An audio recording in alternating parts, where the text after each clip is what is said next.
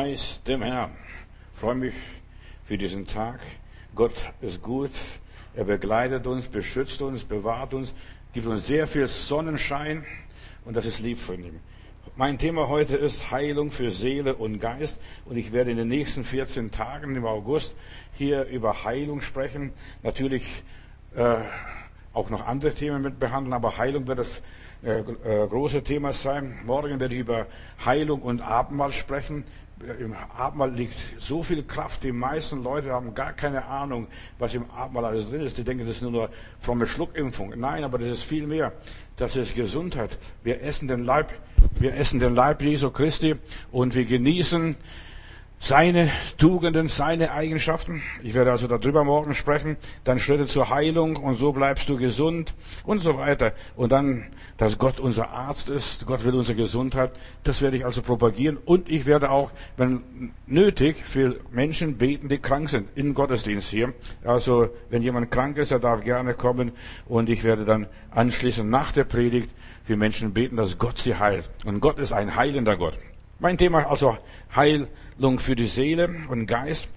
Zurzeit ist es so heiß draußen, meine armen Blümchen auf dem Balkon fangen an zu welken, da hängen die Blätter so runter, nur einfach, und da muss ich so reichlich gießen, meistens morgens und abends, damit sie also nicht verblühen und nicht verwelken. Und so ist auch im Geistlichen. Wir müssen ständig begossen werden. Wir brauchen ständig frisches Wasser, frische Inspiration, frisches Wort Gottes, damit wir ja mit diesem ganzen Stress und all diesen Dingen drumherum fertig werden, dass sie unsere Seele nicht verdurstet. Wenn die Seele krank ist, ist auch der Körper krank. Das hängt so zusammen, Seele und Körper und so weiter. Wenn der Geist krank ist und die Seele krank ist und so weiter, da hängen unsere seelischen Blätter einfach. Ja, wir sind schlapp, wir sind zunächst richtig zu gebrauchen. Der Mensch ist ein geistiges Wesen, ein religiöses Wesen. Ohne Gott läuft gar nichts. So wie die DDR-Leute früher sagten, wir bringen die Ernte ein ohne Gott und Sonnenschein. Das geht nicht. Der Mensch kann nicht ohne Gott und Sonnenschein funktionieren. Der Körper ist nur ein Fahrzeug, das Kleid, die Hülle für die Seele und für den Geist. Und deshalb Seele und Geist machen meine Persönlichkeit aus. Ich bin ein Mensch erst, wenn meine Seele und mein Geist aktiv ist, lebendig ist, wenn ich aufgewacht bin. Der Mensch ist das, was er denkt, also ein paar allgemeine äh, Wahrheiten. Das Innere des Menschen macht den Menschen erst richtig aus, so wie es Wasser. So viele wie meine Blümchen. Plötzlich haben sie Lebenskraft. Plötzlich heben sie ihre Köpfchen, plötzlich die Blätter, ja, werden wieder stark und stabil. Und so ist, wenn wir von Gott berührt werden, da werden unsere inneren Organe wieder lebendig, unser Geist lebendig, unser, ja, unsere Seele lebendig. Der Mensch macht, ist das Innere, was bei ihm drin ist. Und alle Lebewesen haben ein Innenleben. Alle Lebewesen, äh, es sei denn, es ist Stein und versteinert und tot. Aber normalerweise alle Lebewesen haben ein Innenleben. Und es hängt davon ab, was wir wirklich sind, ob wir ein Engel sind oder ein Teufel. Mit unserem Innenleben. Was, wer beeinflusst uns? Wer treibt uns? Wer steuert uns? Wer lenkt uns? Also entweder Gott oder der Teufel. Einer regiert uns immer, einer reitet uns immer, hat Martin Luther einmal gesagt. Der Mensch ist nicht Mensch, nur weil er einen Körper hat und aufrecht geht, sondern er ist Mensch, weil er etwas von Gott bekommen hat. Der liebe Gott blies den Menschen an und er wurde eine lebendige Seele, was es auch immer ist. Durch sein Denken, durch sein Wollen, durch seinen Verstand, plötzlich hat er sich aufgerichtet und er fühlte, er handelte wie Gott. Der Mensch ist ein Informationswesen. Praktisch heute in diesem Zeitalter, wo wir leben, ist Informationszeitalter. Einfach, wir werden geleitet durch Informationen. Plus und Minus. Gut und schlecht. Und wir werden also gesteuert und so weiter durch das, was wir hören, durch das, was wir sehen, durch das, was wir fühlen. Wir werden gesteuert. Der Mensch besteht aus geistigen Substanzen. Zuerst, ich will nur sagen, damit wir verstehen, Heilung für Seele und Geist. Der Mensch besteht also nicht nur aus Materie, sondern aus Wissen, aus Wollen, aus Denken und dergleichen. Und wie er die Informationen verarbeitet, positiv oder negativ. So wie der Mensch äußerlich wächst, so wächst er auch innerlich und geistlich. So sehe ich auch an meinen Blümchen. Ich will nur dieses Bild von Blümchen einfach nur praktisch hier nehmen. Von Herrn Jesus heißt es einmal, als er als Zwölfjähriger nach Nazareth wieder zurückkam und er nahm zu an Gnade und Weisheit bei Gott und den Menschen. Auch Jesus, der Sohn Gottes, musste wachsen. Der war unvollendet, als er hier auf diese Erde kam. Und er lernte an dem, was er litt. Also sein Geist, seine Seele wurde reif erst durch das, was er hier alles erlebte auf dieser Welt. Der Mensch ist wie ein Adler. Er schwebt zwischen Himmel und Erde und er entscheidet sich, wohin geht meine Reise, was will ich, was kann ich erreichen. Der Mensch ist das einzige Wesen auch, das sein Herz teilen kann. Durch Verstand und Willen. Er kann sein Herz teilen und er kann ein Doppelleben führen. Ich denke nur an so viele Menschen, die sind Heuchler oder wahrhaftig, wie auch immer. Die können auf beide Seiten hinken, so steht es einmal in der Bibel. Wie lange wollte er auf beide Seiten hinken? Er kann aus dem Äußeren Leben oder aus dem Inneren? Was bestimmt das Leben eines Menschen? Darüber wollen wir nachdenken. Und der Mensch kann innerlich ganz andere Gedanken haben, als er äußer, sich äußert. Und deshalb heißt es im Jakobus, ein Mensch, ein richtiger Mensch, kann nicht gleichzeitig süßes und bitteres Wasser bringen. Irgendetwas ist das. Du kannst nicht positiv denken und negativ reden oder negativ reden und positiv denken. Wir sind das, was wir sind. Aber Viele Menschen versuchen das. Sie tragen eine Maske und sie leben unter einer Maske. Jeder Mensch hat in seinem Geist Bereiche, die äußerlich sind und die innerlich sind. Mehr, bei einem mehr ausgeprägt, bei dem anderen weniger ausgeprägt, je nachdem wie einer das trainiert hat. Die miteinander übereinstimmen, Gedanken und so weiter, äh, wenn sie da sind, dann haben wir Harmonie in unserem, unserem Leben. Wenn wir das nicht haben, haben wir Disharmonie. Und bei vielen Menschen ist eine Verstimmung in ihrem Leben, eine Disharmonie. Und das ist, was die Seele und den Geist krank macht und was den Körper zerstört, wenn eine Disharmonie da ist, wenn ich so auf zwei Schultern Wasser trage.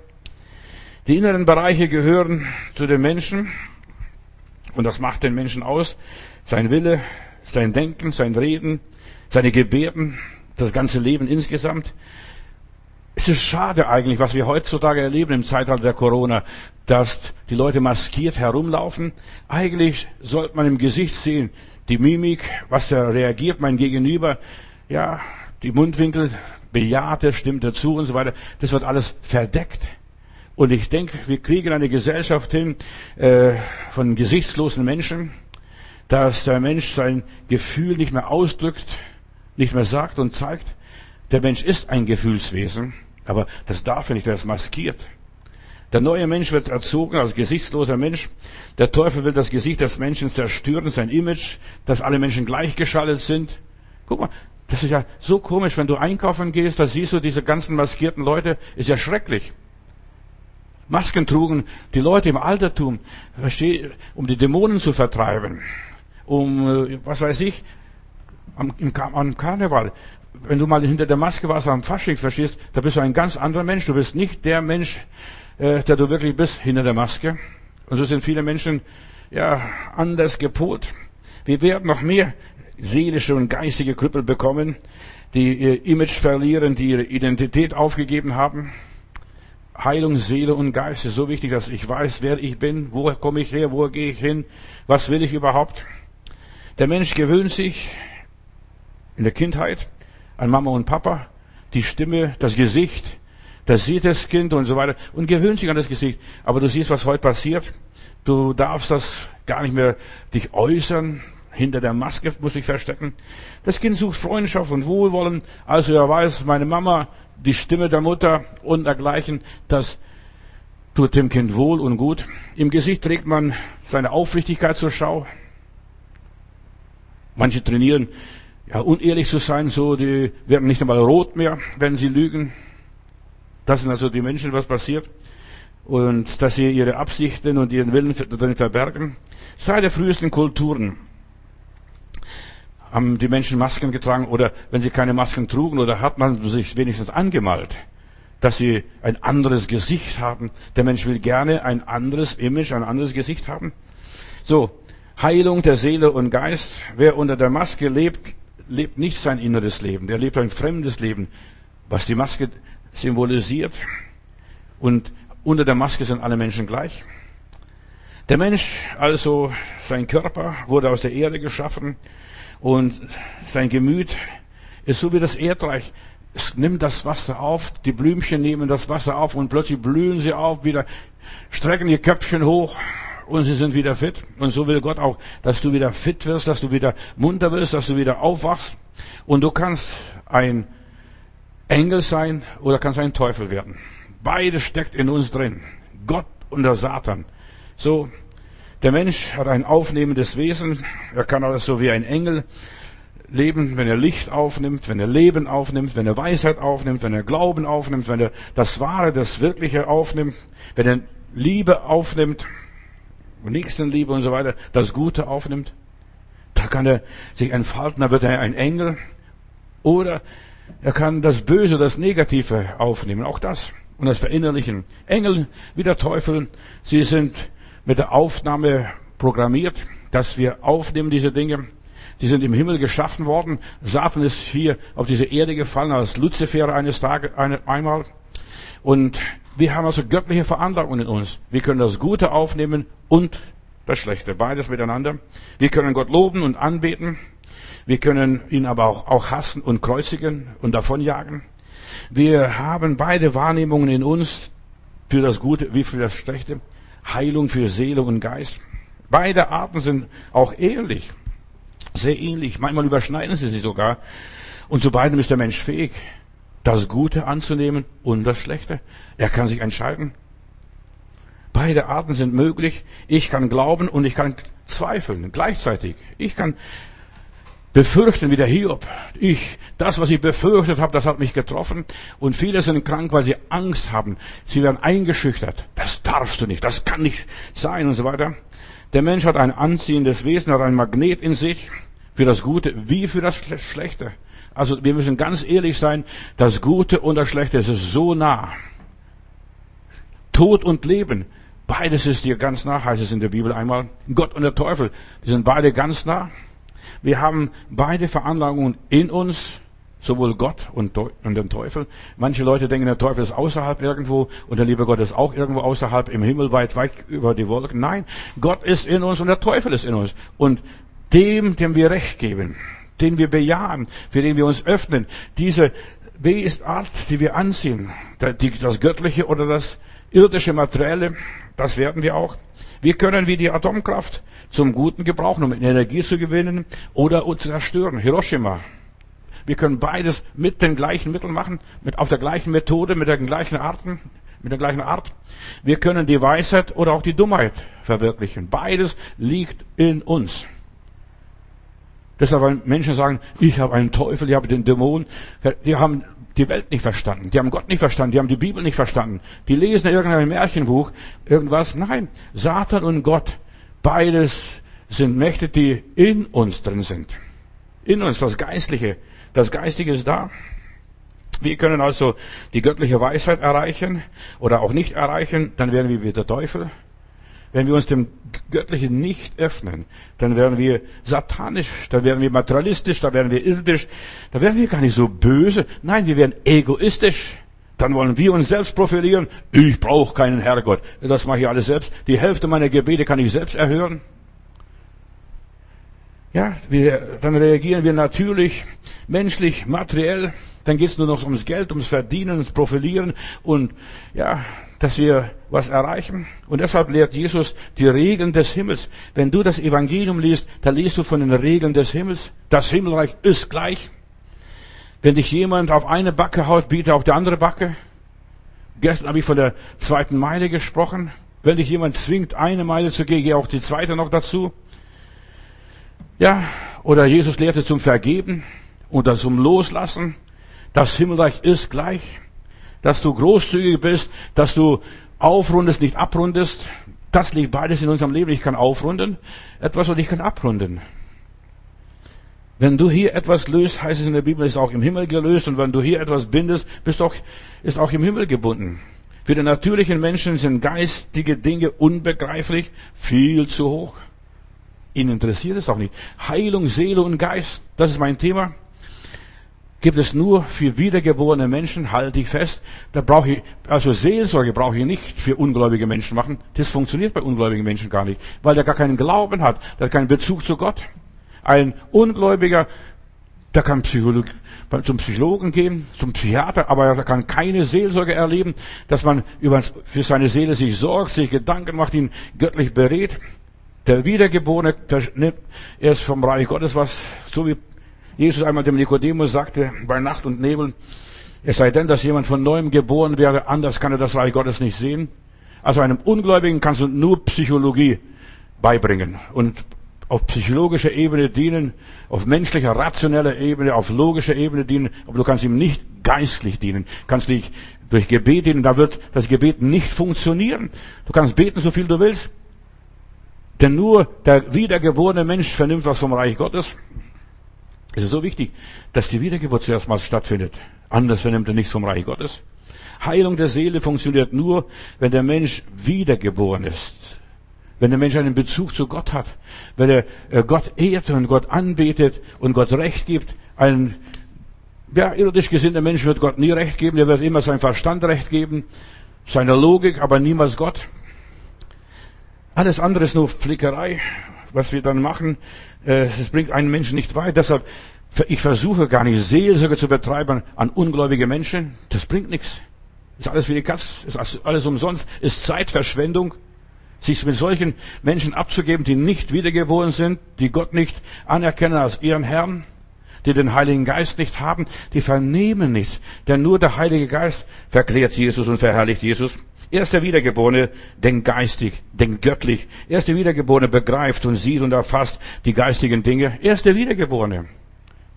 Lies mal Johannes 3. Es sei denn, dass jemand von neuem geboren werde, anders kann er das Reich Gottes nicht sehen. Der kann nicht glauben, der kann Gott nicht vertrauen, der versteht Jesus nicht, der spricht eine andere Sprache, da reden wir aneinander vorbei. Wenn wir ja mit ungläubigen Menschen sprechen, die müssen zuerst mal zum Glauben kommen, sich bekehren, Jesus annehmen. Die ungläubigen Menschen denken total anders. Satan ist aus, Satan ist aus dem Engel äh, geworden. Ein Luzifer war er einmal, der Lichtengel, der Thronengel. Er hat Gott abgelehnt, er hat gedacht, ich mache das alles selbst, ich bin wie Gott.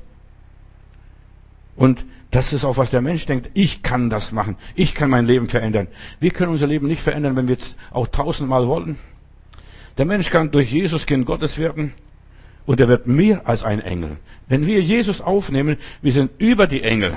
Wir sind kein Engel, wir sind Kinder, Söhne und Töchter des lebendigen Gottes. Erst die Wiedergeburt. Wenn wir aus Gott geboren sind, haben wir eine gesunde Seele. Unsere Seele heilt Stück für Stück. Wir sind in einem Heilungsprozess. Wer aus Gott geboren ist, der überwindet die Welt. Das heißt also, da können wir mit unseren Lebensproblemen fertig werden. Deshalb Seelsorge nur an gläubige, wiedergeborene Menschen, geisterfüllte Menschen. Und selbst da so große Probleme, da bist du gar nicht sicher, sicher, ist er überhaupt wiedergeboren? Hat er wirklich Jesus als seinen Herrn? Ist der Herr Jesus wirklich sein Herr? Oder spielt er nur äh, religiös irgendwie ein bisschen? Ich werde nie vergessen, ich evangelisiere irgendwo in Balingen, da auf der Alp, auf der Schwäbischen Alp. Und irgendwie sagt mir der Herr nach der Predigt in der Zeltmission. Ja, dann habe ich gesagt, den Ordnern bitte schließt die Ausgänge, dass nur ein Ausgang da ist und da stehe ich an dem Ausgang und dann verabschiede ich die Leute und ich frage jeden, der rausgeht, sind sie wiedergeboren? Und ich werde nie vergessen, da kam eine Dame, sehr fromme Frau, so richtige Schweben, die sagt, ja, äh, ich habe gefragt, sind Sie wiedergeboren? Ja, ich singe im Chor. Aber ich gesagt, ich habe Sie nicht gefragt, ob Sie im Chor singen. Sind Sie wiedergeboren? Ja, ich arbeite in der Gemeinde mit. Nein, er hat gesagt, liebe Schwester, ich habe nicht gefragt, ob sie, ob du in der Gemeinde mitarbeitest. Bist du wiedergeboren? Also ich musste sechs, sieben Fragen stellen. Bist du wirklich wiedergeboren? Bis sie sagt, also das, das hat mich noch niemand gefragt. Die meisten Leute wurden noch nie gefragt, als sie in der Gemeinde kamen. Ja, sind sie wiedergeboren? Weißt du, nicht, ob du getauft bist oder nicht, ob du irgendwie deinen Zehnten zahlst. Nein, bist du wiedergeboren? Das ist diese Kardinalfrage. Bist du wirklich ein Kind Gottes? Denn dann kann man erst den Menschen dienen. Und wir haben in der Christenheit laufen so viele unerlöste, gar nicht wiedergeborene Menschen herum. Wer aus Gott geboren ist, der überwindet die Welt. Und das sieht man auch. ja, der macht keine halben Sachen. Auf dieser Welt gibt es zwei Möglichkeiten. Entweder ich bin wiedergeboren oder ich bin nicht wiedergeboren. Ich bin noch der Alte wie je und je. Entweder sind wir offen für Gott oder sind wir offen für den Teufel. Wenn ich wiedergeboren bin, bin ich offen für Gott. Rede, Herr, dein Kind hört. Wir empfangen Visionen, wir empfangen Offenbarungen, wir empfangen Inspiration. Und das ist, was die Seele heilt. Ob ein Mensch auf dem Weg zum Himmel oder zur Hölle ist, das entscheidet er selber. Bin ich wiedergeboren? Und das erkennt man, was man liebt, worüber man redet, wes das Herz voll ist. Ja, bei einem wiedergeborenen Menschen, der redet von Jesus, der liebt Jesus, der denkt an Jesus. Der erste Gedanke morgens ist der Herr Jesus, der letzte Gedanke ist der Herr Jesus und den ganzen Tag über denkt er an den lieben Gott. Ein nicht wiedergeborener, der denkt ständig nur an das Materielle, an das Irdische, wie er Geld verdienen kann, wo er sich profilieren kann oder was weiß ich, nur noch materielle Dinge. Das erfüllt den irdischen Menschen. Also wer regiert dich. Und jemand, der aus Gott geboren ist, der liebt Gott und nicht die Welt. Der liebt, nicht, liebt auch nicht sich selbst, der liebt auch nicht die anderen Leute, der liebt Gott. Ist so wichtig, der aus Gott geboren ist, der liebt Gott. Der ist immer offen für das, was von oben kommt. Herr, ich brauche dich, ich bin auf dich angewiesen. Der ist offen, auch nach außen. Jesus, sobald er den Namen Jesus hört, gehen bei ihm die Lichter an. Da, da fährt er durch, verstehst du? Und sobald was anderes ist, dann sagt er, ach, das interessiert mich gar nicht, das ist gar nicht mehr so wichtig. Ein nicht wiedergeborener schluckt alles, was die Welt anbietet, jeden Dreck, jeden Mist, jede Dummheit. Darum kann solch ein Mensch die Dinge des Himmels nicht verstehen. Der kann die Bibel nicht verstehen. Ein nicht wiedergeborener Mensch kann die Bibel nicht verstehen. Er kann hundertmal die Bibel durchlesen. Obwohl die Bibel vom Heiligen Geist inspiriert ist. Er wird nicht verstehen. Wovon spricht er? So wie dieser Kämmerer, als er diese Jesaja-Rolle las. Wovon spricht der Prophet? Von sich selber oder von jemand anders? Bis der Philippus erfüllt vom Heiligen Geist auf den Wagen steigt und den Mann aufklärt. Ein nicht wiedergeborener Mensch versteht den Glaub nicht. Wie mag das zugehen? Wie macht ihr das? Ihr betet für die Kranken und die Kranken sollen gesund werden. Ja, die werden gesund, weil sie wiedergeboren sind. Weil Gott interessiert ist, dass der Mensch wiederhergestellt wird. Nicht nur, dass er wiedergeboren wird und bisschen Krach macht und schreit und so weiter. Nein, dass er wieder voll wiederhergestellt wird. Steh auf, nimm dein Bett und geh nach Hause. Solche Wunder habe ich schon so oft erlebt. Der nicht wiedergeborene Mensch sitzt im Finstern, in der Finsternis. Diese Dinge, er sieht, er versteht diese Dinge. Er hat über diese Dinge schon viel gehört und viel gelesen. Die meisten Menschen heutzutage sind sehr belesen auf dem geistigen, religiösen Gebiet. Und sie haben das im Gedächtnis, aber das nützt nicht das muss im Herz. So du mit dem Herzen bekennst und mit dem, oder mit dem Herzen glaubst und mit dem Munde bekennst, so wirst du gerecht. Und so ist es auch mit den weltlichen Dingen. Viele Menschen verstehen alles. Sie verstehen, Gott ist gut, Gott ist Liebe. Sie verstehen das alles, aber das haben sie nicht. Der, nur der Wiedergeborene hat es. Für Finsternis wird bei vielen Menschen ja, offenbar, indem sie viele Dinge leugnen und sagen, das gibt's nicht, das ist nichts für mich, das ist vielleicht für die anderen, für die Superfrommen. Heilung der Seele und des Geistes. Wie geschieht das? Gut, dass du fragst. Wir Menschen sind nach dem Ebenbild Gottes geschaffen, nach, nach der geistigen Welt, nach dem Vorbild des Himmels. So sind wir geschaffen. Als Menschen können wir uns nach oben entwickeln und so sind wir angelegt, dass wir uns nach oben entwickeln. Ich will mehr, ich will über mich selbst hinauswachsen. Ich bin nicht zufrieden mit dem, was ich erreiche. Da stelle ich immer wieder die Frage, ist das wirklich alles? Also der geistige Mensch, der göttliche Mensch, der will immer mehr, mehr Liebe, mehr Glauben, mehr Gottvertrauen. Und wir können von Stufe zu Stufe wachsen. Und wir können über uns selbst hinauswachsen. Und der Mensch ist so angelegt, dass er nach oben sich orientiert. So, wenn die kleinen Bäumchen im Wald irgendwo gepflanzt sind, da bleiben immer noch paar große Bäume, so Überhänger stehen, damit die kleinen Bäumchen hochgucken können. So groß kann ich auch mal werden. Wie der da ist. Das ist so groß kann ich. Und wir müssen uns an diesen großen Gott orientieren. Ihr sollt göttlich sein. Wir sollen christlich sein, so wie Christus war. Christus in Kleinformat wenigstens. Und wir haben diese Veranlagung in uns, dass wir so wie Gott und wie Jesus werden. Der Heilige Geist ist unser Entwicklungshelfer. Er hilft uns. Er klärt uns auf. Er treibt uns nach oben. Er sagt, wachse, wachse, wachse. Im Koran steht es, dass über jede Pflanze, über jeden Grashalm, äh, dass ein Engel steht und sagt, wachse, wachse, du, du musst wachsen, du musst größer werden, du musst größer werden. Verstehst du? Und so ist es auch bei uns Christen. Wir haben den Heiligen Geist. Der Heilige Geist sagt ständig, Johannes, heute such den Herrn, streck dich nach oben, äh, blicke nach oben, schau weg von deinen Sorgen, schau weg von deinen Problemen, schau weg von deiner Krankheit, schau weg von deiner Schwierigkeit. Alles geht vorüber. Der Herr bleibt. Schau nach oben. So, der Engel sagt, schau nach oben.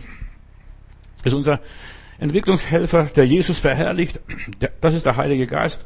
Durch die Gnade Gottes kann der Mensch von Stufe zu Stufe erhoben werden und sich weiterentwickeln. Das kann der Mensch. Aber ob er tut, ist eine andere Frage. Darum ist die Heiligung sehr wichtig. Nicht nur die Heilung. Die Heiligung. Und Heilung ist dann ein Prozess. Du wirst immer heiliger. Ihr sollt heilig sein, denn ich, der Herr, euer Gott, bin heilig. Und das ist, wo wir dann anfangen zu streben, so zu werden wie der Herrgott. Und je näher ich zu Gott komme, desto gesünder werde ich.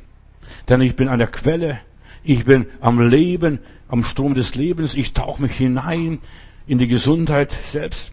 Der Mensch kann aber auch genauso absinken. Er kann primitiv werden, und kann zum Tier werden. Das wird der Mensch in der Endzeit zu einer Bestie, zum Raubtier. Nur noch nehmen, nehmen, nehmen, nehmen. Der wiedergeborene Mensch wächst durch Liebe, durch die Liebe Gottes. Er wächst durch die Weisheit, durch die Offenbarung des Heiligen Geistes, durch das ganze praktische Leben, wie der Heilige Geist uns leitet und führt. Und welche der Geist Gottes leitet, die sind Gottes Kinder. Die sind, die richtig programmiert sind die werden zur göttlichen Natur entwickelt und die göttliche Natur erreichst du, ich habe gestern auch euch schon gesagt, erst nach dem Tod. Die geistliche, göttliche Natur. Wir werden erst das, was Gott aus uns machen wollte, wenn wir hier das Leben abgeschlossen haben, das irdische Leben abgelegt haben, uns von diesem irdischen Leben gelöst haben. Aber das haben wir noch nicht. Wir sind noch nicht so weit. Unser Ziel erreichen wir erst nach dem Tod. Aber nicht, dass du jetzt sterben möchtest. Manche Leute denken, jetzt muss ich unbedingt mir das Leben nehmen. Nein. Du wirst doch das Leben schnell genug hergeben müssen. Und das Leben läuft aus. Denn du bist erst völlig erlöst, wenn du stirbst. Dann streifst du alles ab. Das Äußere. Und dann bist du nur noch Seele und Geist. Aber hier passiert es jetzt, in unserem irdischen Dasein passiert, dass wir jetzt die Heilung annehmen. Wer nicht stirbt, bevor er stirbt, verdirbt, wenn er stirbt. Jakob Böhme. Du streifst das Irdische ab. Dann sagst, ach, das ist nicht mehr so wichtig. Die Arbeit. Ich muss arbeiten. Ich muss mein Geld verdienen. Ich muss mein, mein, ja, meine Hausarbeit machen. Ich muss all diese Aufgaben machen, das was das Leben bietet. Aber das ist nicht mehr das Wichtigste. Ich kann sogar verzichten. Ich kann sogar fasten. Und diese Art fährt nicht aus als durch Beten und Fasten. Ich muss auf manche Dinge verzichten. Und das ist das Leben. Aber die meisten Leute verstehen nicht, was Verzichten ist. Das, das ist, geht über mein Vermögen hinaus. Die meisten Leute können nicht mehr fasten, können nicht mehr verzichten, Opfer bringen. Und dann gibt es auch im christlichen Leben Rückfall. Ich denke nur an Demas. Demas hat die Welt lieb geworden. Er hat, ist weltlich geworden. Er sagt, das mache ich nicht und so weiter. Und mit dem Tod lässt du alles hier. Mit die Krankheiten, deine Probleme und so weiter.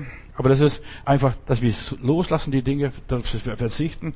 Erst dann bist du völlig erlöst von dem Bösen, von dem Übel, vom Satan. Und erst dann verwirklichst du dein Ideal. Hier auf dieser Erde kannst du dein Ideal nicht verwirklichen kannst machen, was du willst.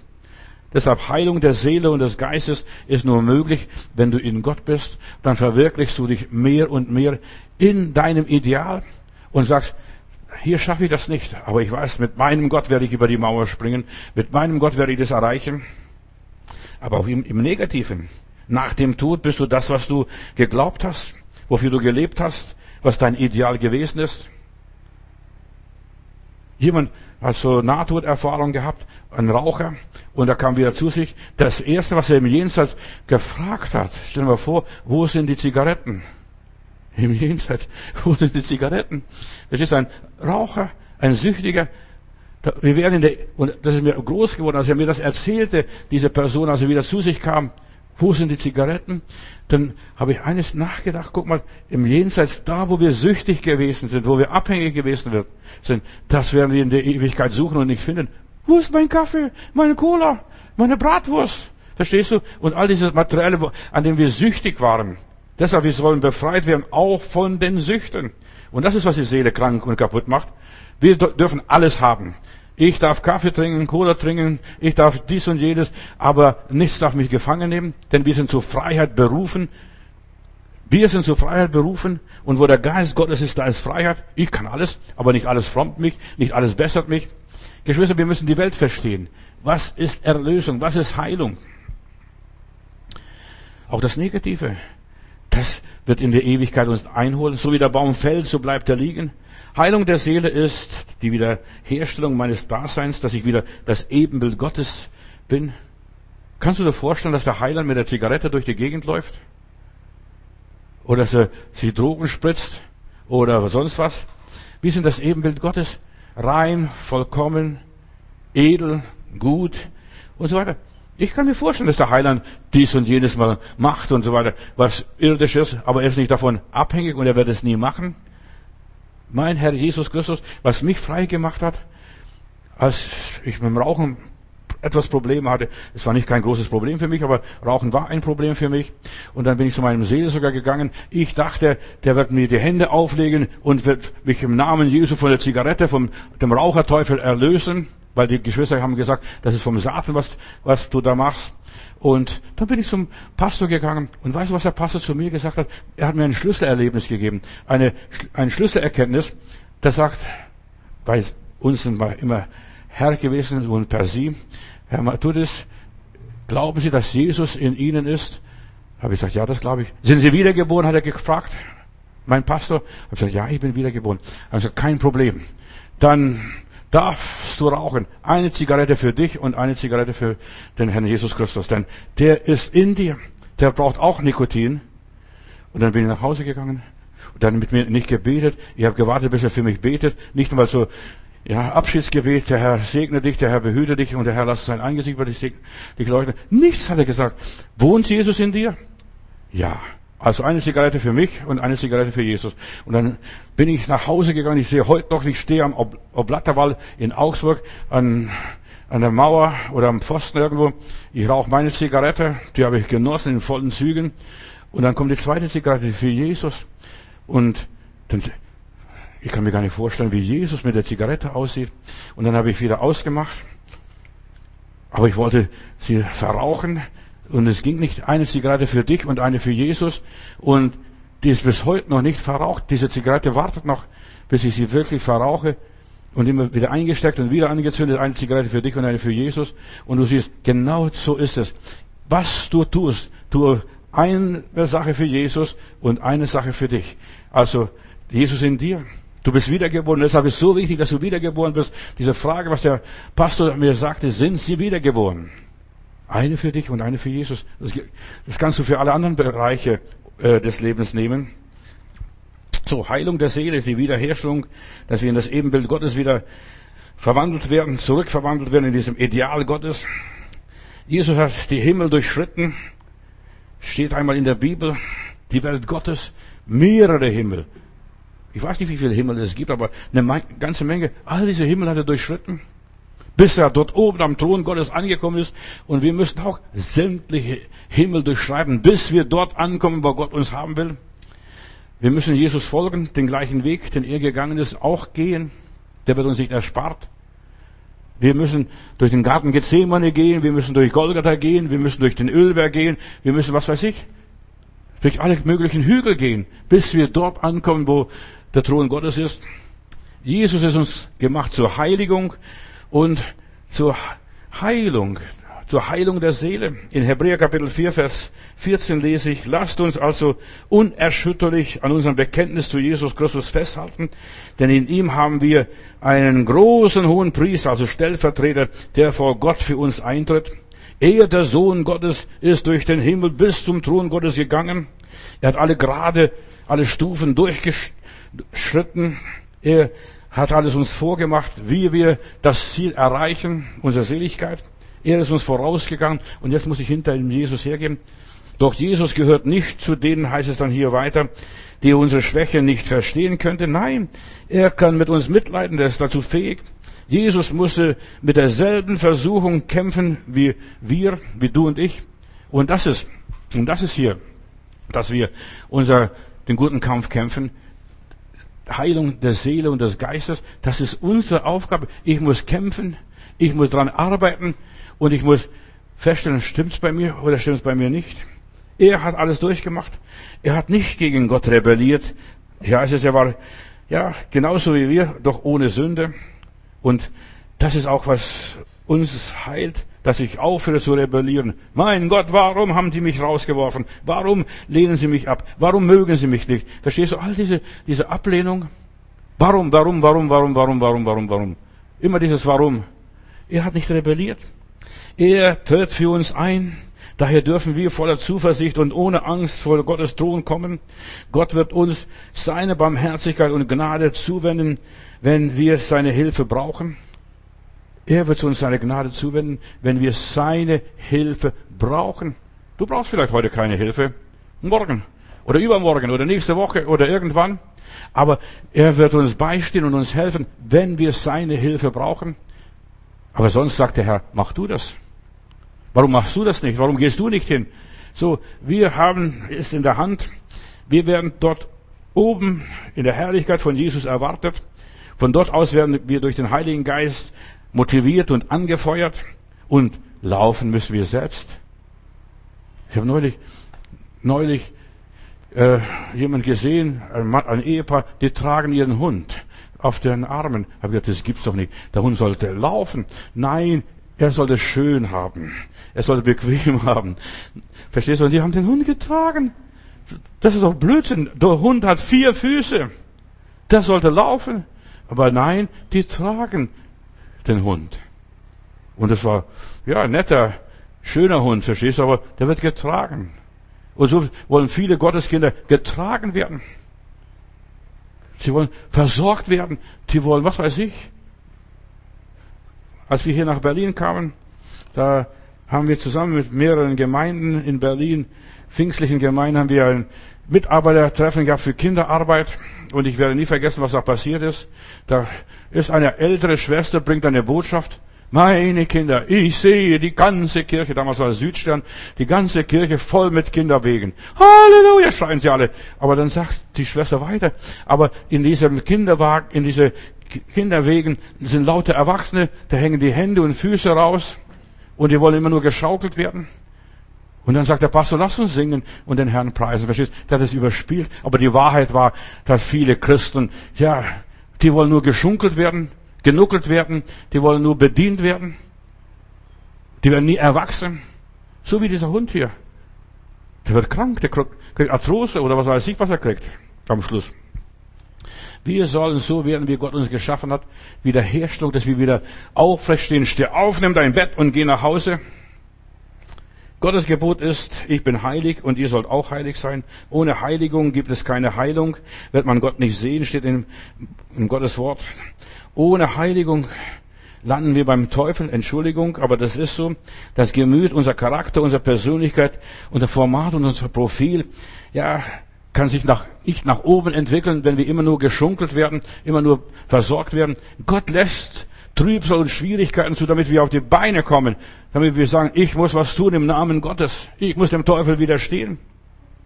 Ja. Oder ich kann mich nach unten entwickeln.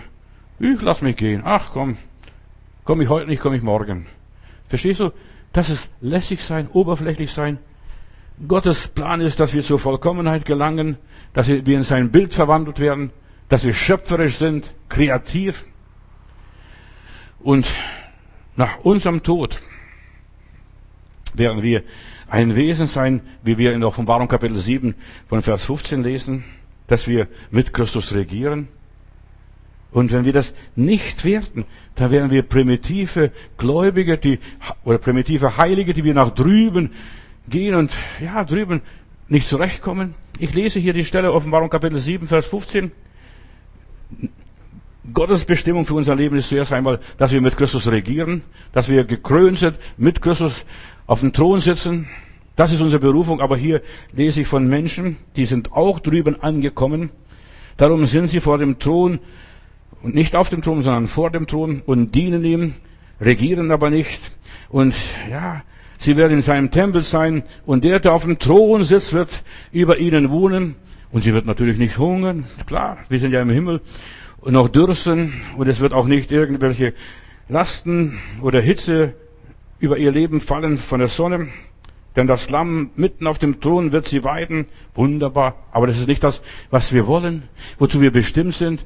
Heilung der Seele ist, dass du mit Christus regierst, auf dem Thron sitzt und nicht nur, ja, dass du geweidet wirst, weiter dort in der Herrlichkeit und nichts zu sagen hast und so weiter. Und da heißt es, und er wird sie zu den Quellen des lebendigen Wassers führen und Gott wird abwischen alle Tränen von ihren Augen. Das ist okay, aber das für ewig, für, für ewig, da dummes Schaf zu sein, geweidet zu sein, nur noch, ja, keine Krone zu haben, in der Bibel heißt es, diese Leute haben nur Palmen in der Hand. Eigentlich unsere Berufung ist, dass wir gekrönt werden und mit Christus regieren und eine Krone haben. Halte fest, dass niemand deine Krone raube. Das ist die Heilung der Seele, dass wir so wiederhergestellt werden, dass wir mit Christus regieren können. Diese sind gerade so reingekommen durch die Hintertür in den Himmel. Werden. Gott ist gnädig, Gott ist barmherzig. Aber ja, und er wird abwischen alle Tränen von ihren Augen. Kein Leid und kein Schmerz und kein Geschrei wird mehr sein. Wir sollten alles hier tun, dass wir die höchste Stufe unserer Berufung erreichen. Also ich möchte kein Straßenfeger im Himmel sein. Ich möchte kein Hilfsarbeiter irgendwo im Himmel sein. Ich möchte das nicht. Das ist nicht mein Ziel. Dazu bin ich nicht geboren. Selbst wenn ich das hier auf dieser Erde muss, vielleicht mir nichts anderes übrig bleibt. Aber im Himmel will ich für alle Ewigkeit nichts das sein. Ich möchte nicht in der untersten Stufe des Himmels stehen und für ewig dort stehen, in der, womöglich noch in der Gottesferne, ja, oder gar ein Tier sein, ein Dackel irgendwo in weiter Ferne, das wird für mich Hölle, würde für mich Hölle sein. Ich möchte so nah wie möglich am Thron Gottes sein. Das ist meine Entscheidung. Und das ist, was die Seele verlangt. Näher zu dir, mein Gott. Näher zu dir. Die Heilung der Seele beginnt mit der Erkenntnis der Wahrheit und mit dem Willen, ich will, ich will streben nach dem Leben, bis dass ich es gewinne, koste was es wolle. Nicht nur, dass sie gerade gerettet werden. Jemand hat mir gesagt, ich möchte gerade in den Himmel kommen. Nein, ich möchte nicht gerade in den Himmel kommen. Da möchte ich lieber gar nicht in den Himmel kommen. Entschuldigung. Wenn ich noch gerade in den Himmel so, ja, auf alle vier reingekrabbelt komme. Nein, ich möchte, wenn ich schon reingehe, aufrecht vor Gott treten und sagen, Herr, hier bin ich. Habe alles getan, was du gesagt hast, war gehorsam, habe meinen Lauf vollendet, meinen Glauben gehalten. Und Paulus sagt, und mir ist beigelegt die Krone des Lebens und nicht nur mir, sondern allen, die seine Erscheinung lieb haben. Und ich habe die Erscheinung Jesu lieb. Und wir gehen von Erkenntnis zu Erkenntnis, von Erneuerung zu Erneuerung. Wir werden täglich nach Römer 12 erneuert. Unsere Sinne werden erneuert. Ich verbessere mich jeden Tag aufs Neue. Dazu bin ich da, um mich zu verbessern, bis ich schließlich so weit bin, dass ich vor Gottes Angesicht treten kann. Nur das Licht Gottes bringt Leben. Ist wer der Licht. Der Gläubige ist wie ein Vogel, er überfliegt alles. Das bin ich. So, das bist du auch. Und der Vogel sieht alles von oben aus der Vogelperspektive. Und dann entscheidet er sich, das will ich und das will ich nicht. Hier ist ein Käfer und dem, dem jage ich nach oder was weiß ich auch immer, dem, auf dem fliege ich zu. Und ich frage mich, was nützt mir? Und die große Frage, Heilung der Seele und des Geistes, was nützt mir für die Ewigkeit das alles, was ich hier mache? Ich überfliege das alles. Du weißt jetzt, mir ist alles erlaubt, aber nicht alles bessert mich, nicht alles fördert mich, nicht alles bringt mich weiter. Und die Bibel sagt, trachtet nach dem e- Reich Gottes, trachtet zuerst nach dem Reich Gottes und nach seiner Gerechtigkeit. Und dann wird euch solches alles zufallen. Der irdische, natürliche Mensch redet immer nur sich ein, ja, ich lebe aus mir selbst, ich bin weise aus mir selbst. Nein, ich, das bin ich nicht. Als Kind Gottes, ich brauche Jesus. Ohne ihn kann ich gar nichts tun. Nichts. Und das schließt, dass ich immer wieder sage, Herr Jesus, was würdest du tun? Wie geht's jetzt weiter mit mir? Und wer nicht wiedergeboren ist, das habe ich vorhin gesagt, der vernimmt nichts vom Reich Gottes. Aber du bist jetzt wiedergeboren, du hast diese lebendige Hoffnung in deinem Leben und du weißt, der Herr ist der Herr, der König deines Lebens. Und hier ist so wichtig, dass du nachdenkst, wofür lebe ich? Ich weiß, auch der Ungläubige denkt manchmal, wofür lebe ich? War das wirklich alles? Aber er kommt zu keinem Ergebnis, weil er nicht wiedergeboren ist. Der hat nicht die Weite des Horizonts, der überblickt das gar nicht. Und er glaubt ganz fest, dass er alles weiß, dass er die Weisheit hat. Und das ist für ihn absolut richtig, nach seiner Erkenntnis. Aber das ist nur Spatzenhirn. Das ist nur das bisschen, was er sieht, weil er die oberen Regionen der geistlichen Welt nicht erblickt und erkennt, die sind ihm verschlossen. Ihm fehlt das Licht des Lebens, das Licht Gottes. Wenn man geheilt werden will, an Seele, Geist und Leib, muss man umdenken, muss man umgepolt werden, sonst bleibt man im Irrtum, in der Torheit. Ja, ist alles okay. Warum muss ich mich bekehren? So viele Menschen fragen, auch anständige Menschen, die sind nicht Verbrecher, sind keine Mörder, die haben niemand erschossen, aber die fragen, ja, ich habe nichts falsch gemacht. Nein, wir haben nichts falsch gemacht, aber wir sind verloren ohne Jesus Christus. Ich brauche dich, Herr. In der Welt gibt es so viele Blindgeborene. Die geistige Blindheit ist so verbreitet und das macht die Seele krank und verwirrt die Seele. Blindheit. Sie sehen die Menschen und weißt du wie? Wie bei den Blindgeborenen. Alle wie Bäume, ich sehe Menschen wie Bäume. Die sehen, alle anderen sind große Heilige, alle anderen sind große Helden, alle anderen sind Superstars, alle anderen sind das und das. Ich sehe Menschen wie Bäume. Und dann sagt der Herr, das reicht nicht. Du musst nochmals geheilt werden, guter Mann. Und dann, als er geheilt wurde, nochmals, und dann fragt Jesus, was siehst du jetzt? Ich sehe Menschen wie Menschen. Wie alle anderen Menschen auch. Wir sind ganz menschlich, ganz normal. Du siehst, hast plötzlich eine ganz andere Sicht. Nicht, weißt du, dass du groß da hoch guckst, ach ja, mein lieber Bruder, liebe Schwester, du bist viel weiter im Geist. Nein, wir sind alle gleich vor Gott. Wir sind alle Sünde und mangelndes Ruhmes, was wir bei Gott haben sollten. Wir alle Menschen. Und wir sind Gnadenkinder, wir bedürfen der Gnade, wir bedürfen der Erlösung, wir bedürfen das Heil Gottes. Er kennt, ja, plötzlich erkennt er, wir sind alles Menschen. Wir sind alles sterblich. Wir sind alles vergänglich. Wir sind alle, ja, untüchtig. Nicht, dass ich schon erreicht habe, sagt Paulus, ich jage nach dem vorgestreckten Ziel, ich bin noch nicht am Ziel. Aber so viele Menschen denken, jetzt habe ich die Taufe, jetzt habe ich die Geistestaufe, jetzt habe ich das, jetzt habe ich das, jetzt bin ich vollkommen. Nein, wir sind noch so unvollkommen. Und das ist, was die Seele heilt, was den Geist heilt. Ich bin noch nicht das geworden, was Gott wollte. Ich bin, bin nämlich manchmal unmöglich. Wenn der Mensch nicht erneuert wird, verehrte Menschen, verehrte irgendwelche Institutionen, Organisationen und so weiter, oder seine Frömmigkeit, seine Scheinheiligkeit, Pharisäertum, Gott, ich danke dir, dass ich das und das nicht bin.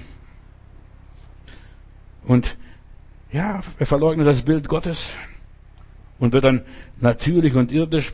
Und der einzige Unterschied zwischen einem Gläubigen und einem Ungläubigen ist, dass der unterscheiden kann, bin nichts, aber der Herr ist alles. Christus in mir, der verwandelt mich, der formt mich an. Der Herr ist der Töpfer, ich bin der Ton, er macht aus mir etwas. Nicht, dass ich mich qualifiziere. Ich kann mich noch so veredeln, noch so trainieren, noch so viel fromme religiöse Klimmzüge machen. Ich werde es nie schaffen. In dem irdischen Zustand, in dem natürlichen, menschlichen Zustand ist der Mensch ein geistiger Leichnam, der lebt. Ist nur ein Vegetieren, was er macht.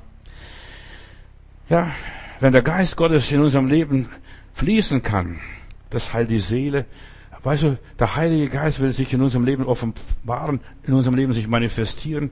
Und plötzlich wird auch der Leib gesund. Wenn der Geist gesund wird, wenn die Seele gesund ist. Dir geht es so, wie es deiner Seele geht. Das Äußere eines Menschen wird ja von seinem Inneren bestimmt, regiert, gesteuert. Im positiven Sinne er wird von Gott gespeist. Vom negativen Sinne, da wird er nur noch vom Materiellen, vom Ego gelenkt und gesteuert. Ich will, ich will, ich will, ich will mich verwirklichen, ich will mich durchsetzen, ich will mich behaupten. Ein Mensch kann mit Gott oder mit Satan vernetzt sein und von ihm beeinflusst, von Gott oder Satan. Der göttliche Einfluss geht über das Hören, Du hörst Gottes Wort und es geht zu deinem Herzen, das spricht zu deinem Herzen. Es geht durch die Predigt, durch die Offenbarung des Heiligen Geistes, durch dieses Aha-Erlebnis. Der Heilige Geist spricht zu dir. Und solange Israel unter der Führung des allmächtigen Gottes stand und die Stimme Gottes hörte, da gab es kein Kranker und kein Gebrechlicher unter ihnen. Heilung der Seele. Im Psalm 105, Vers 37 lese, dann führte er sein Volk gesund und stark heraus, reich beladen an Gold und Silber. Sie hörten auf die Stimme Gottes, sie taten, was Gott ihnen sagte. Und er hat die Kinder Israel, den Kindern Israel versprochen, und ihr werdet die Krankheiten Ägyptens nicht bekommen. 5. Mose Kapitel 7, Vers 15.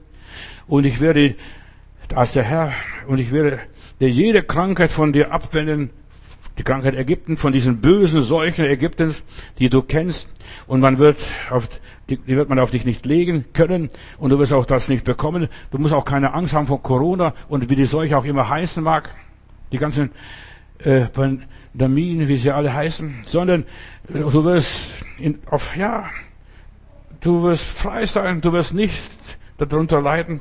Die Krankheit Ägyptens, die Plagen Ägyptens, nicht nur die zehn Plagen, Wissenschaftler haben herausgefunden, als sie die Mumien ausgebuddelt haben und untersucht haben, was waren die Krankheiten Ägyptens? Diese Krankheiten sind heute noch dieselben Krankheiten, Zivilisationskrankheiten. Gott wird die Zivilisationskrankheiten nicht auf dich legen. Hör mir gut zu. Wenn du der Stimme des Herrn deines Gottes gehorchst. Aber die meisten tun das nicht. Die meisten Leute leben ihr Leben, gestalten ihr Leben, wie sie es gerne möchten, aber tun das nicht. Zuerst war, haben sie in den Mumien festgestellt, als Arterienverkalkung, das war eine Volkskrankheit damals, Arterienverkalkung, weil sie zu viel gegessen haben, sich zu wenig bewegt haben und zu viel Stress in ihrem Leben gehabt haben und es nicht bewältigt haben. Arterienverkalkung. Schau doch heute die Gesellschaft an. Lies mal Ärzteblatt oder welche Zeitungen auch immer. Tuberkulose, also Schwindsucht, bakterielle Erkrankung, das haben sie festgestellt. Diabetes gab schon bei den alten Pharaonen. Bei den Mumien fanden die Forscher Hinweise auf Polier und der Knochenschwund und Diabetes und so weiter. Dann sie, fanden sie Arthrose, Verschleiß von Gelenke. Das kommt nicht nur vom schweren Arbeiten, sondern Knochenerweichung, Skorbut, Vitaminmangel haben sie gehabt und so weiter. Zu wenig Vitamine, vor allem Vitamin C. Und ja, die waren erschöpft, vor allem in den, in den ganzen Pyramiden, was man ausgegraben hat, bei diesen Königsleuten bei diesen Prinzen und Prinzessinnen, das fand man in, in, in diesen Mumien. Hautkrankheiten haben sie gehabt, schwaches Immunsystem, also was sie festgestellt haben, Rachitis, Mangel an Vitamin D. Die haben genug Sonne gehabt dort, verstehst? Aber Mangel an Vitamin D. Und da Mangel durch andere Vitamine, Stoffwechselkrankheiten haben sie gehabt, Beckenverformungen, Knochenerweichung, Wirbelsäulenverkrümmung. Das war die Folge von diesen Prominenten, von diesen Mumien. Das fand man in den, in den Gräben. Dann in den Grabstätten Tumore, eine Reihe von bösartigen Tumoren, vor allem Knochenkrebs. Würmer haben sie gefunden, sogar zwischen den Zähnen. Und Eier von Parasiten hat man in den Mumien gefunden. Besonders Brandwürmer, Spülwürmer, Leberegel, und das nicht nur in der Unterschicht, sondern in den prominenten Pyramiden. Malaria, sogar Pharao Tutanchamun wurde wahrscheinlich von einer Mücke gestochen und litt auch an Malaria. Ich will nicht die Krankheiten Ägyptens auf dich legen. Hör auf meine Stimme, sagt der Herr. Dann Läuse, alle möglichen Arten, in Haaren und Gebiss, Augenkrankheiten, vor allem bei diesem feuchten, warmen Klima im Nildelta und den Sandverwehungen aus der Wüste, die Augenkrankheiten, Lungenschäden, sowohl verursacht vom Sand, als auch besonders vom Rauch damals, von den Öllampen, so viele Lungenkrankheiten. Schau doch die Leute heutzutage an. Lungenkrankheiten, so weit verbreitet. Und ich will die Plagen Ägyptens auf dich nicht legen. Dann noch Zahnschäden. Die meisten Ägypter hatten schlechte Zähne. Nicht nur, dass sie heute schlechte Zähne haben, die Menschen, ganz besonders Deutsche, warum auch immer. Das lag am Sand damals, weil sie Steinstaub vom Mahlstein und so weiter im Brot mit eingenommen haben. Und die Zähne dann abgeschmirgelt wurden. Und dann schlechte Zahnhygiene, Parodontiose, Karies, waren die Auslöser. Das fand man in den Pyramiden vor drei, viertausend Jahren. Nicht erst von gestern. Man fand auch Abszesse in den Mündern der Mumien. Und in der Bibel heißt es 1 Samuel Kapitel 6, Vers 6, seid nicht so verbohrt, wie damals die Ägypter und der Pharao war. Es nützt ja doch nichts. Seid doch nicht so verbohrt. Seid doch nicht so stur. Lasst euch vom Herrn was sagen. Lasst euch vom Herrn korrigieren. Gott will uns helfen, dass wir gesund sind. Und wir sollten heutzutage wirklich Gott fragen, Herr, was darf ich essen, was kann ich nicht essen? Was soll ich essen? Die ganze Ernährung ist versaut. Auf Deutsch gesagt, durch diese ganzen Konzerne. Und da heißt es weiter, diese Ägypter waren verbohrt. Sie mussten die Israeliten schließlich ziehen lassen, weil der Herr es ihnen durch schreckliche Plagen keine andere Möglichkeit ließ. Wenn es dem Körper schlecht geht, geht es auch der Seele und dem Geist schlecht. Stell dir mal vor, du hast Zahnschmerzen.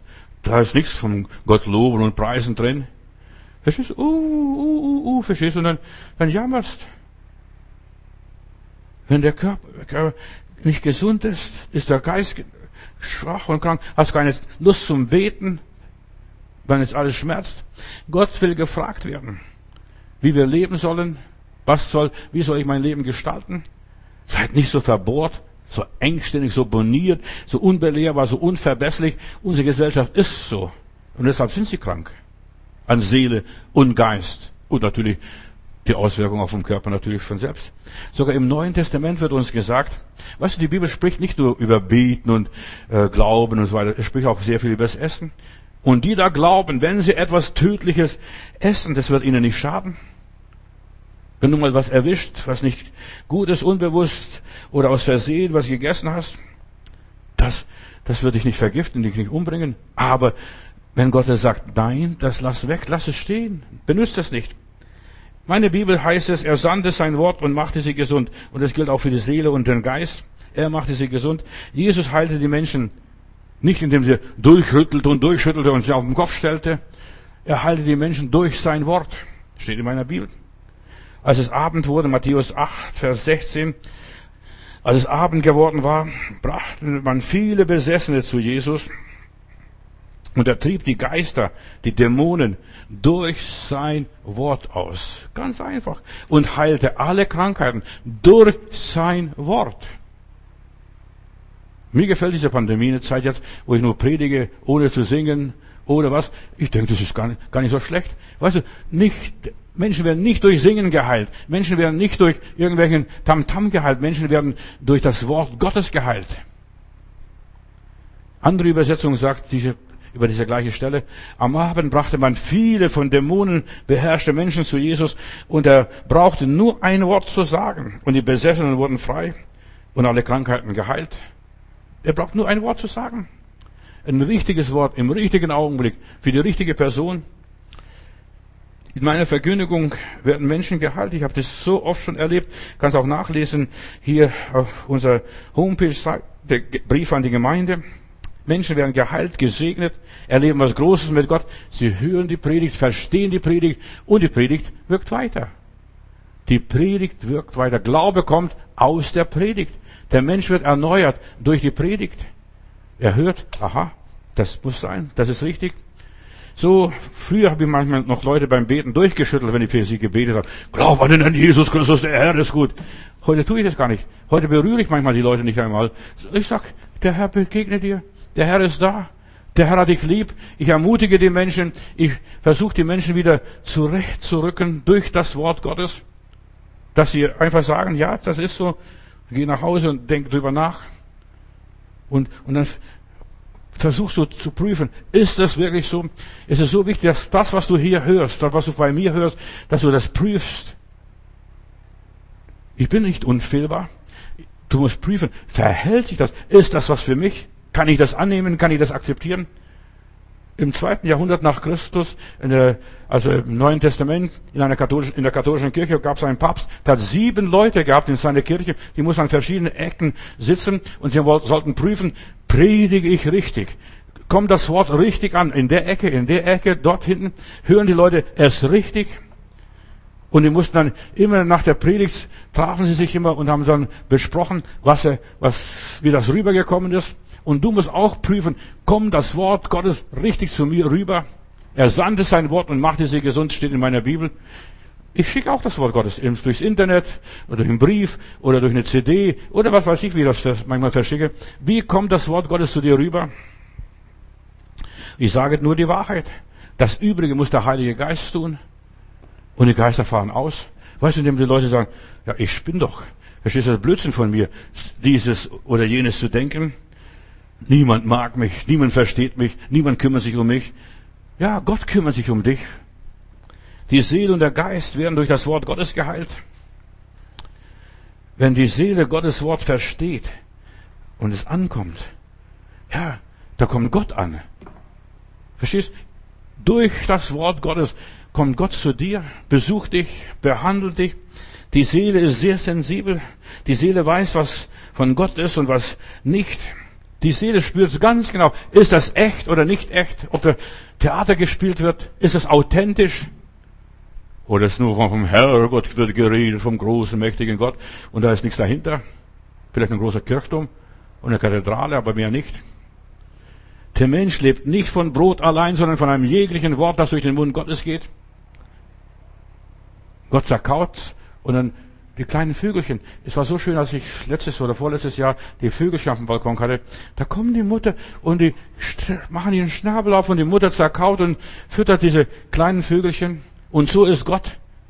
Der Mensch lebt von einem jeglichen Wort, das durch den Mund Gottes gesprochen wird, nicht durch den Mund von Pastor Matudis oder irgendjemand anderen. Bei vielen ist die Seele verhungert oder so wie bei meinen Blümchen sind sie verdurstet oder sie sind gar nicht richtig ernährt. Heilung für Seele und Geist kommt ausschließlich aus dem Wort Gottes. Die Bibel sagt, mein Volk geht zugrunde. An was geht das Volk Gottes zugrunde?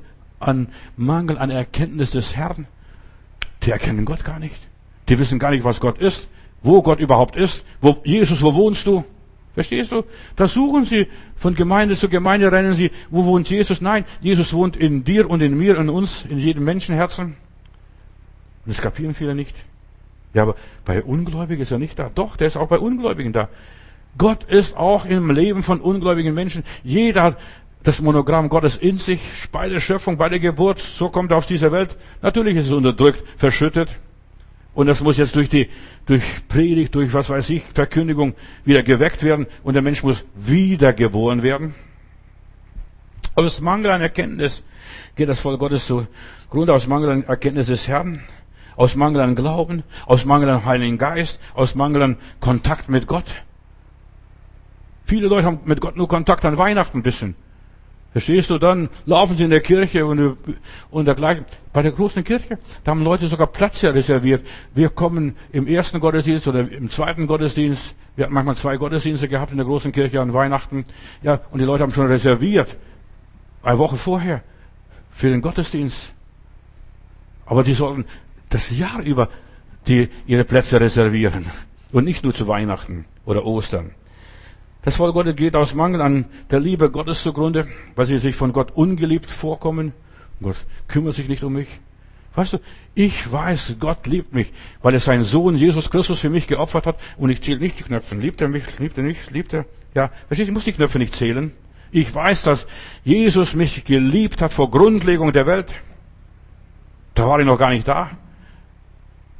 Da waren meine Eltern noch nicht da. Da war die ganze Schöpfung noch gar nicht da. Vor Grundlegung der Welt hat Gott mich geliebt. Aus Mangel an Erkenntnis gehen die Leute zugrunde. Aus Mangel an der Offenbarung. Aus Mangel an Vision. Aus Mangel an der Kraft Gottes, dass sie die Kraft Gottes nicht spüren. Ja, wo ist die Kraft Gottes? Und ich sage, die Kraft Gottes wirkt in den Schwachen mächtig. Wenn du schwach bist, wenn du auf alle vier krabbelst, da wirkt Gott. Aus Mangel an Einfluss Gottes in meinem menschlichen Leben, da gehen so viele Leute kaputt. Ja, ich spüre nicht, ich weiß nicht. Nein, nimm die Bibel zur Hand und aus der Bibel auf jeder Seite spricht der liebe Gott zu dir. Auf jeder Seite. Der geistliche Mangel wird, ja, gelöst und durchs Hören und durch das Wort Gottes behoben. Einfach höre Gottes Wort, höre eine Predigt. Und wenn eine nicht genützt, höre nochmals eine. Hör mal hundert Predigten und dann wirst du merken plötzlich, ich kann glauben, ich kann glauben, ich kann glauben.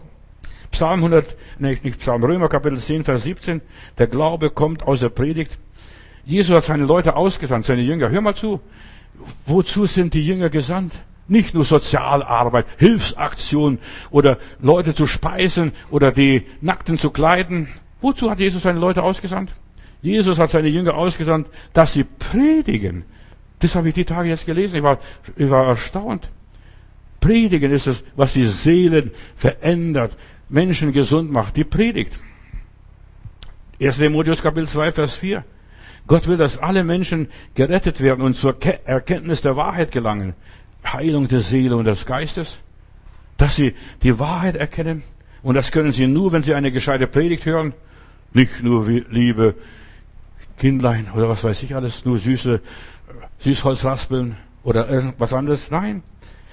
Predigten, die meinen Horizont sprengen, die meinen Glauben motivieren, dass ich wieder Jesus erkenne, meinen Heiland, meinen Jesus.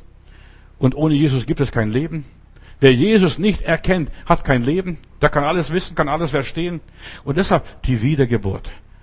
Dass ich Jesus verstehe. Deshalb muss Jesus allen Völkern gepredigt und verkündigt werden, dass dieses, was hier er offenbart hat, was er den Menschen gebracht hat, dass das verkündigt wird, Erlösung. Jesus kam, Menschen zu befreien, die vom Satan überwältigt waren. Heilung, Seele und Geist. Das ist meine Botschaft. Bis an den Grenzen der Erde soll das verkündigt werden. Und ich bin Gott dankbar, dass wir es durch das Internet hier tun können, reichlich tun können. Ich genieße es auch buchstäblich. Tausende hören es. Deshalb machen wir diese Internetarbeit. Wir möchten den Auftrag Jesu erfüllen. Geht hin in alle Welt. Egal wo. Der Auftrag, den er den Aposteln gab, ist, predigt das Evangelium. Sage, was ich gesagt habe, was ich gelehrt habe. Das Wort Gottes wirkt. Und ich mache keine Kompromisse. Sein Wort kommt nicht leer zurück. Halleluja. Egal was es ist. Auch wenn es nur ein Krümel ist. Auch wenn es nur ein Fetzen vom Wort Gottes ist, es kommt nicht leer zurück. Viele Christen haben noch nicht gemerkt, die Merkmale aller Lebewesen ist Information, Information, Informatik, IT. Verstehst? Das ist, wir sind in der Endzeit. Jetzt entdecken wir langsam, alles, was wir auf dieser Erde haben, ist Information. Ohne Information läuft nichts. Ohne Information, ja, ist nichts. Und Information ist das Wichtigste heutzutage. Information ist Energie. Gott sprach und es ward. Unsere ganze Lebensabläufe sind nichts anderes wie informationsgesteuerte Botschaften und nicht viel. Plus und Minus, Plus und Minus, Plus und Minus. Und vielleicht paar Mal Plus und dann vielleicht wieder paar Mal Minus. Auch der Glaube braucht Wegweiser, braucht Menschen, die andere über Gott informieren. Und das tun wir. Und ich möchte an dieser Stelle auch den vielen Spendern danken, die mit ihren Zehnten und ihren Gaben uns unterstützt haben. Ich bin Gott dankbar. Wir können diese Arbeit nicht machen. Ich könnte das nicht selber machen. Aber ich bin dankbar, dass wir so viele Geschwister in Deutschland, im deutschsprachigen Raum, in der Schweiz, in Österreich haben, die uns mit Spenden unterstützen. Damit Brot im Brothaus gibt. Malachi Kapitel 3. Bringt den Zehnten ganz in mein Kornhaus, damit Brot die Fülle ist damit wir austeilen können, solange es noch möglich ist, solange wir das noch dürfen. Ich weiß nicht, wie lange das geht, verstehst du? Da wird eines Tages auch das verboten sein. Da werden die Mächtigen ihre Hand drauf haben, dass nicht mehr gepredigt wird. Da wird vielleicht auch ein Mundschutz verpasst. Dass nichts mehr gesagt werden kann. Aber sie sind noch nicht draufgekommen, zu verbieten. Und selbst da gibt es noch andere Kanäle, wie wir das machen können.